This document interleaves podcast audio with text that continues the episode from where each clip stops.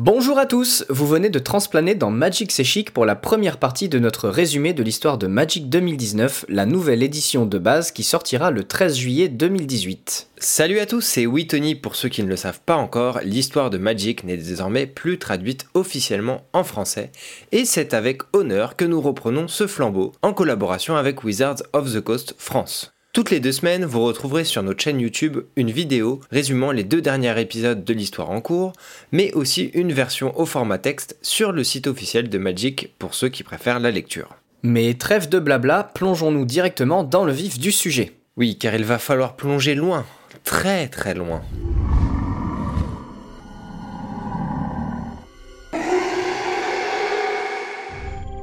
L'histoire de Magic 2019 s'ouvre sur Tarkir, un monde sur lequel cinq clans de dragons rivaux règnent en maître.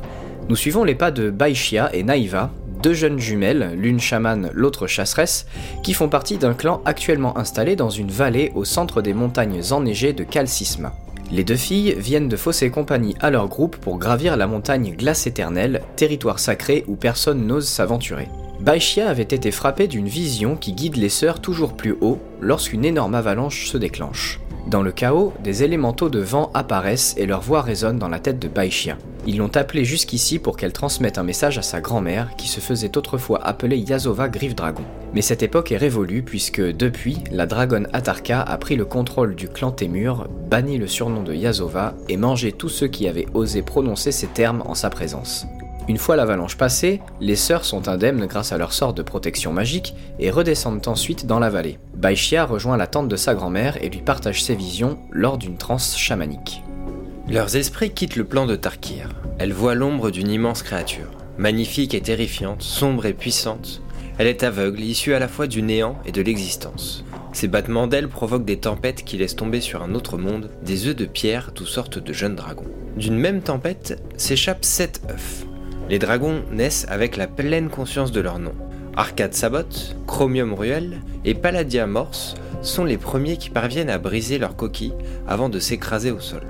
Plus loin, dans une clairière, Merevia Sal se libère elle aussi et fait face à un groupe de chasseurs humains accompagnés de leurs chiens. À quelques pas de là, deux dragonnets jumeaux sortent d'un même œuf, ils s'appellent Nicole et Hugin. Merevia Sal s'était blessé dans sa chute et les chasseurs comptent bien en profiter. La dragonne se défend tant bien que mal et Nicole, foudrage à la vue de la scène, veut lui venir en aide. Malheureusement, son corps encore frêle de jeune dragonnet est coincé par des branches tombées suite à leur chute. Hugin l'incite à rester calme. Se faire repérer dans cet état signerait leur arène mort à tous les deux.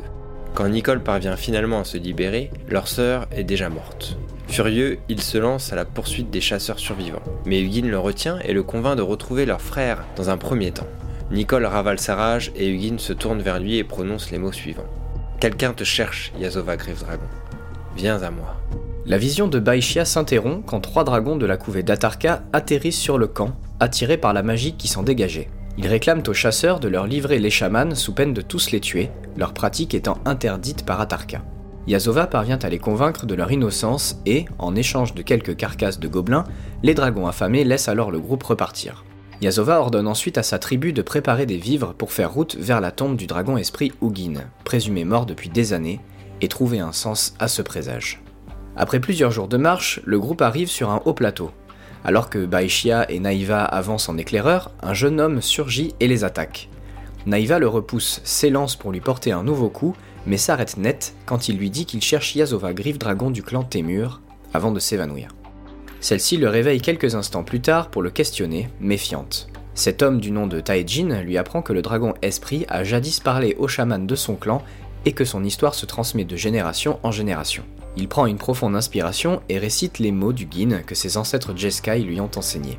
L'histoire du dragon esprit raconte comment celui qu'il aimait le plus l'a tué. À travers les paroles du jeune Jeskai, Ugin prévient Yazova que si Nicole fait un jour sa rencontre, elle ne devrait pas croire ses paroles. La vieille femme frissonne en réalisant que le mal était déjà fait.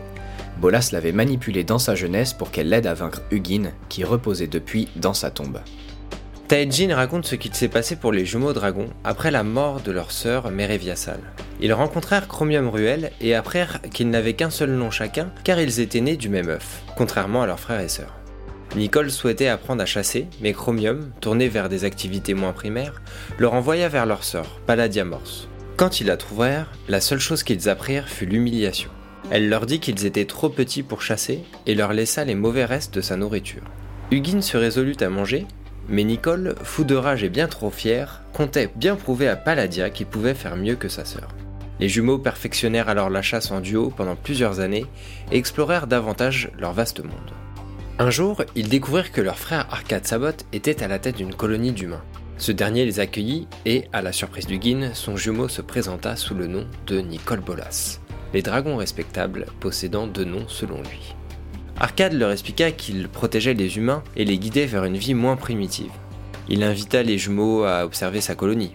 Bolas ne comprenait pas cet intérêt pour les hommes, mais accepta de séjourner parmi eux, avec son frère pendant plusieurs années. Hugin passait le plus clair de son temps avec une vieille sage du nom de Tejuki, portée sur l'art de voir l'invisible, alors que Nicole se rapprochait des humains et étudiait leurs défauts.